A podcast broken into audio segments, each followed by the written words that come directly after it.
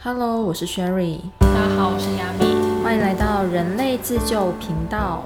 今天呢，我们要聊什么主题呢？亚米，今天我们要聊如何跟情绪和平相处。就其实我们为什么会想聊这个主题的原因，是因为我觉得情绪是一个特别对于你日常生活中会产生影响，但是你特别会忽略的一个作用力。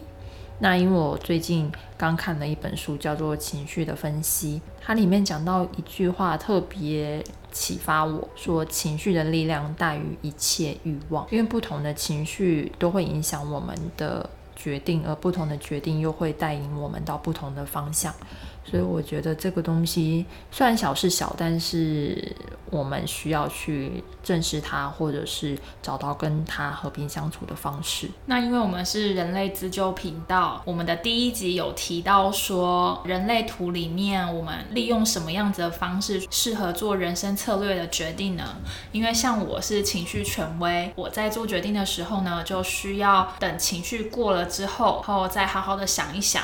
呃，再去做决定。那 Sherry 呢是情绪空白，那情绪空白的人应该要怎么样子做更好的决定呢？Sherry，我觉得情绪空白就是他很容易受到别人的情绪影响，所以他要能够分辨什么样的人或什么样的情绪对他这个决定是比较好的，然后他也必须尊重他自己的决策周期。比如说，我以前会很想要赶快把事情解决，那我就会。给自己一个 deadline，但其实我的 deadline 或是我想的周期可能就是二十八天，一个月亮循环。是我以前是忍不了的，我就觉得怎么可能？别人都可以马上想出 solution，为什么我要想那么久？我都觉得脑子很多想法，但我理不在一起。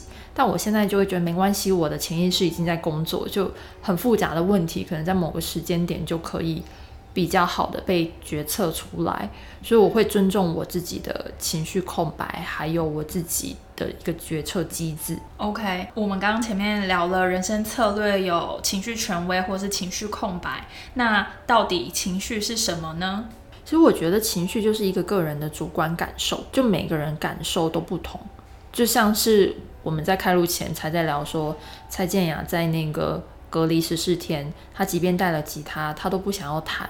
他觉得他就是想要放空，他觉得很寂寞、很沮丧、很迷茫。即便他有他最爱的东西，他都不想干活。可是呢，我就想一下，我就问亚米说：“哎，亚米，那你隔离十四天的时候你在干嘛？”他就说：“哦，我把我时间排的超级满的。”亚米，你要不要自己说？每天要先回报体温嘛，回报完之后就吃个早餐。然后，因为当时我是刚毕业，还没有开始工作，所以我白天有一大段时间可以自由安排，排一下进度，然后学习一些线上课程，然后也会安排一段运动的时间，还有学英文，还有在研究呃，在上海找房子。你真的很自救哎！其他还有什么事情，我就有点忘记细节。对对，为什么会忘记细节？因为情绪它就是一个不持久啊，它的本质就是不持久。对一个东西，你可能。能很 break hard，你可能会花很多时间，每个人的恢复的时间都不一定。可是情绪它总会有 pass through 的一天，你可能现在回去想一个礼拜，甚至昨天发生的每一刻的当下情绪到底是什么，你都想不出来。会不会其实时间本身就是一个虚幻的，就是根本没有时间这件事情？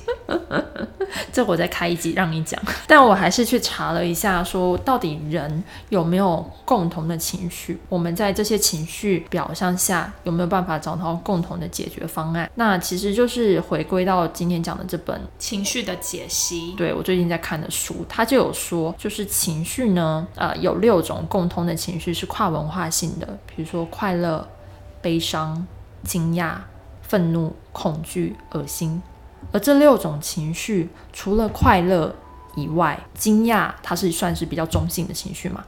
以外，剩下的四种都是负面情绪。但你现在就没有人喜欢负面情绪啊？那为什么要有负面的情绪？因为它确实有存在的价值跟必要性，它可以预警。让你知道说不得不做出一些改变，否则你可能会有危险。那我们要怎么样才能一直保持在快乐？没有啊，你没有接受，你没有接受啊，因为这就是你的其他就是共同的情绪，你为什么一定要保持快乐？比如说，你如果跟一个会伤害你的人在一起，你觉得很快乐，那你觉得这个快乐是对你好的吗？像那些不好的情绪，我们眼中不好的情绪，它是为了要迫使你做出一些改变，因为在预警你，告诉你说这是会有危险的。比如说热锅上。你不要碰，你跟小孩子讲，他可能还是会想要碰一下，但他会害怕，害怕他会很烫。对，但是他会不会碰？他有可能还是会碰，但他碰一下就知道那个是烫，他就再也不会碰。嗯，所以其实这种负面的感受，就是为了让我们去能够保护自己。那有一点回应你刚刚说的，说那我可不可以全部都选择快乐？你有没有感觉，就是已开发国家都在努力的抗拒这种负面的情绪跟感受？对他们很喜欢，比方说在美剧或是 Netflix 里面，他们都会说：“哦，我很喜欢你的什么什么东西，就是哦，那个真的是很迷人哇，那好可爱哇，那好有趣。”但是真正你可以对这个人敞开心房，说：“哦，我遇到什么事情我很 sad，或是哦，我其实这件事情对我来讲，哇，我就是不开心的时候，我觉得那才是好像展现了你脆弱的那一面，好像。”你跟这个人的距离才变得更近，大家会更擅长把负面情绪隐藏起来，只给一些自己觉得会接受负面情绪的人听或看。然而，这些负面情绪却让你跟彼此更靠近了。对，我觉得就真的是一念之间，就他其实并没有好或不好。嗯，因为不然，为什么人要有六种？不同的情绪，基于这六种不同的情绪延伸出来的更细致的情绪，是为了要帮助你去面对生活中的各种决策。然后我就想起了我之前在 TED 上面看到一个影片，是在讲说没有负面情绪的能量是好事吗？让你重新去认识你的情绪反应。他就有讲到一个案例，他说情绪它为什么？没有被淘汰掉，还能留到现在，因为你看情绪，大家都觉得不被人爱，没有人想要有情绪。你为什么要情绪化？你回到家里，你跟你的 husband 在讲事情，你老公会觉得，哦，你不要那么有情绪化好不好？我们现在理性沟通或者什么的。这个 husband 把情绪化污名化，对大家好像就觉得情绪是一个不好的东西。但是在这个 TED 演讲里面呢，就有提到一个华尔街的女强人是演讲者，她的个案，她本来是为了她的职涯去做心理咨商，但这个过程中呢，她跟她的老公发生了感情上的变异，嗯，然后有一次在一言不合的时候，老公就拿了杯子砸她，没有砸到她，可是玻璃碎了一地，她当下竟然没有害怕的反应，她是觉得很生气。她就回去跟心理咨商师说，但心理咨商师就觉得不对，就这个可能之后会有一些潜在的危险，所以他们就在心理咨商师去演练，万一她老公又有同样的倾向或什么的话，她应该做出什么样的适当反应？嗯，OK，他们演练了非常非常多次，结果呢，又有一次她跟她老公意见不合，这一次她老公拿的是刀，所以她其实当下下意识。按照他原来的行为路径，他还是觉得很生气，他没有感受到害怕，但是他想起来这个 case 下，他应该要能够去打幺幺九去求助，这样，然后他就是停了几秒，他就去打了，然后警方就在七分钟里面来了，所以如果她又按着她以前的行为路径去跟她老公吵架，可是这次她老公拿的不是玻璃杯，那你能想象那个后果有多严重吗？就其实情绪它本来都有各自的用处，不是说负面情绪不好，就走正面情绪好。但是因为我们长期会觉得负面情绪不好，可能会想要压抑它，或是移转这些情绪，让我们自己的神经元是没有这种情绪回路的。但是在一些紧急的时候，它就没有办法去保护我们，因为不会有这个机制嘛。如果你只想生气的话，你要不骂他，要不然拿拿东西跟他一起，对吧？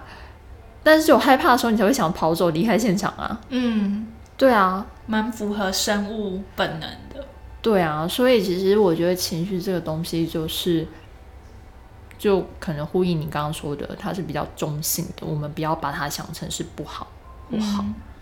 然后如何我们去与情绪相处，的部分呢，其实就是我们要适度的表达我们的情绪，因为有时候我们不能选择自己情绪化的表情啊、声音或者行为跟语言，但我们可以学习如何去缓和情绪化的行为，以免事后后悔莫及。可能像刚刚讲的那个案例里面，她老公可能也没有真的要伤害他老婆，但是他就是情绪化来了，他控制不住。嗯，他的行为控制不住。如果他老婆没有去打这个电话，可能事后他就后悔莫及了。对，所以其实我们可以尝试着控制自己的表达，控制自己的情绪。过分控制自己的话，可能会让人觉得很冷酷啊、无情。但是我们能够适度的去表达，跟被理解之间找到一个平衡。对，因为人都有情绪啊，人都有情绪，一定可能都会想要发泄。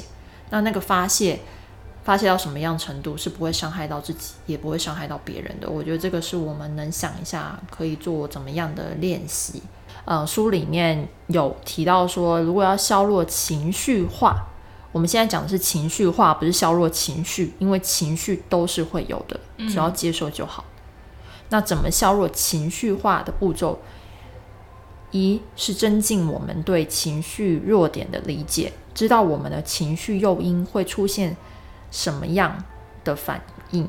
然后事后我们可以通过之前的一些经验去总结我们自己这些情绪会产生什么样的结果，然后也可以通过我们对情绪本身的理解去理解对方为什么会有这些反应。这个我可以举一个例子，好，就是我觉得我算是一个很蛮爱哭的状态，就是我就会去想说为什么我会想哭，背后的情绪是什么。然后再往下一层，我发现，当我觉得我受委屈的时候，我会想哭。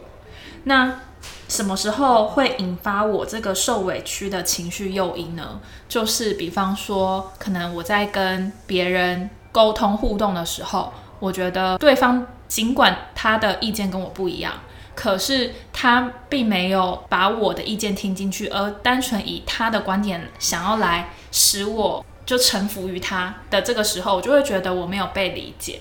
那当这个没有被理解引发了我的委屈之后，我就会想哭。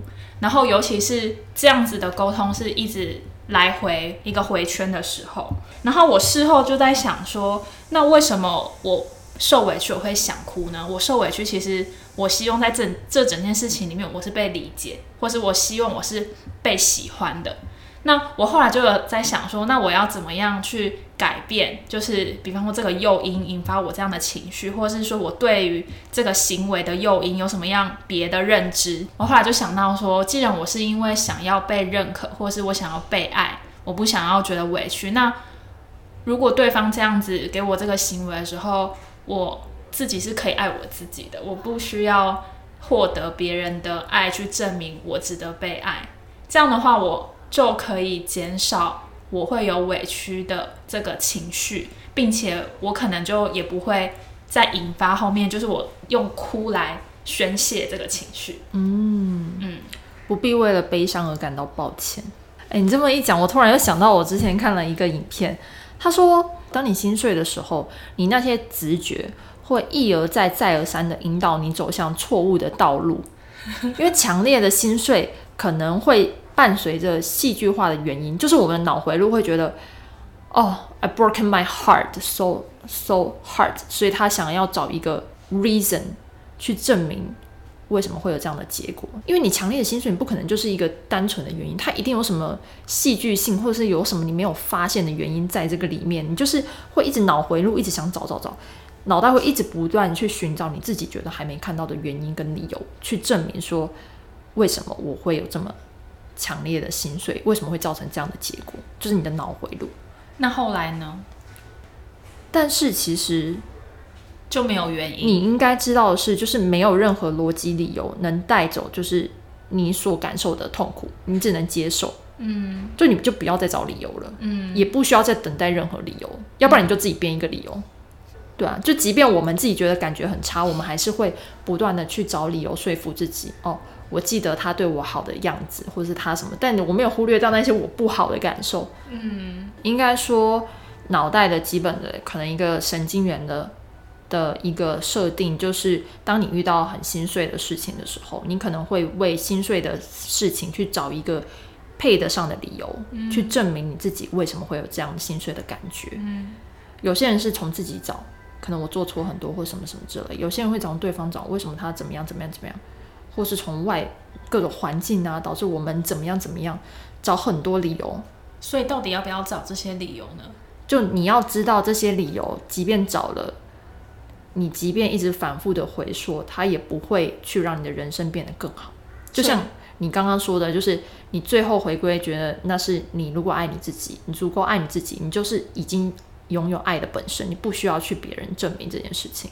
所以就不需要过度的去找那些理由吗？当然说人有反省机制，我觉得是很好的，你可以看到你自己可以在成长路上还有哪些可以进步的空间，可是你不需要一直重复回溯。其实我也会这样，我会很清楚的意识到说，我现在我现在会很清楚的意识到说，我有一些 pattern 是一直重复的，嗯对情绪的 pattern，相处的 pattern。嗯对，然后有哪一些地方会让我引起我的 panic 的地方，我也会知道。嗯可是我觉得这个知道的，知道了之后，你就反而比较不会被这些情绪所影响。就是回扣到我们刚刚想讲的，就是怎么做能够让你更好的跟情绪相处。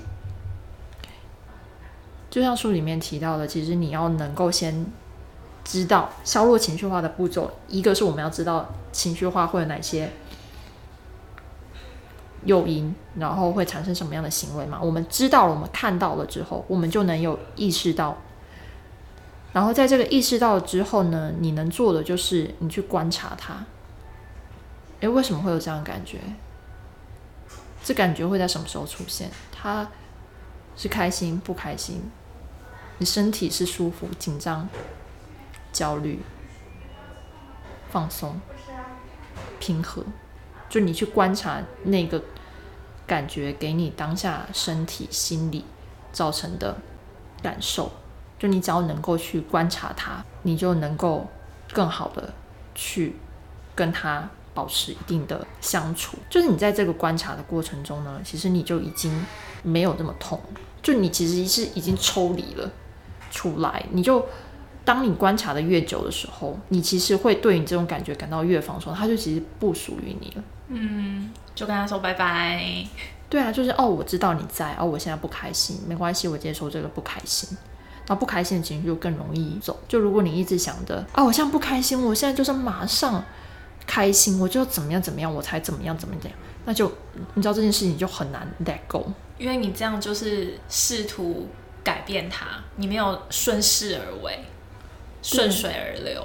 因为情绪它是一个开放性的系统，所以你如果想要感受那些开心、喜悦的情绪，你同一时间也会有机会感受到那些不开心、沮丧、绝望的情绪，因为它就是一个开放系统，而就很公平。对，很公平。而且一旦它进入你的系统，你就很难把它抹灭掉。所以今天呢，我们讲了很多，包含情绪是什么，如何正确的理解情绪，以及如何削弱情绪的一些方法，跟我们自己在情绪上的一些感受，也分享给大家。就我们既然知道它是怎么运作的，我们就有更好的方式去跟它和平相处。让我们一起练习起来。那今天就到这边，拜拜。拜拜。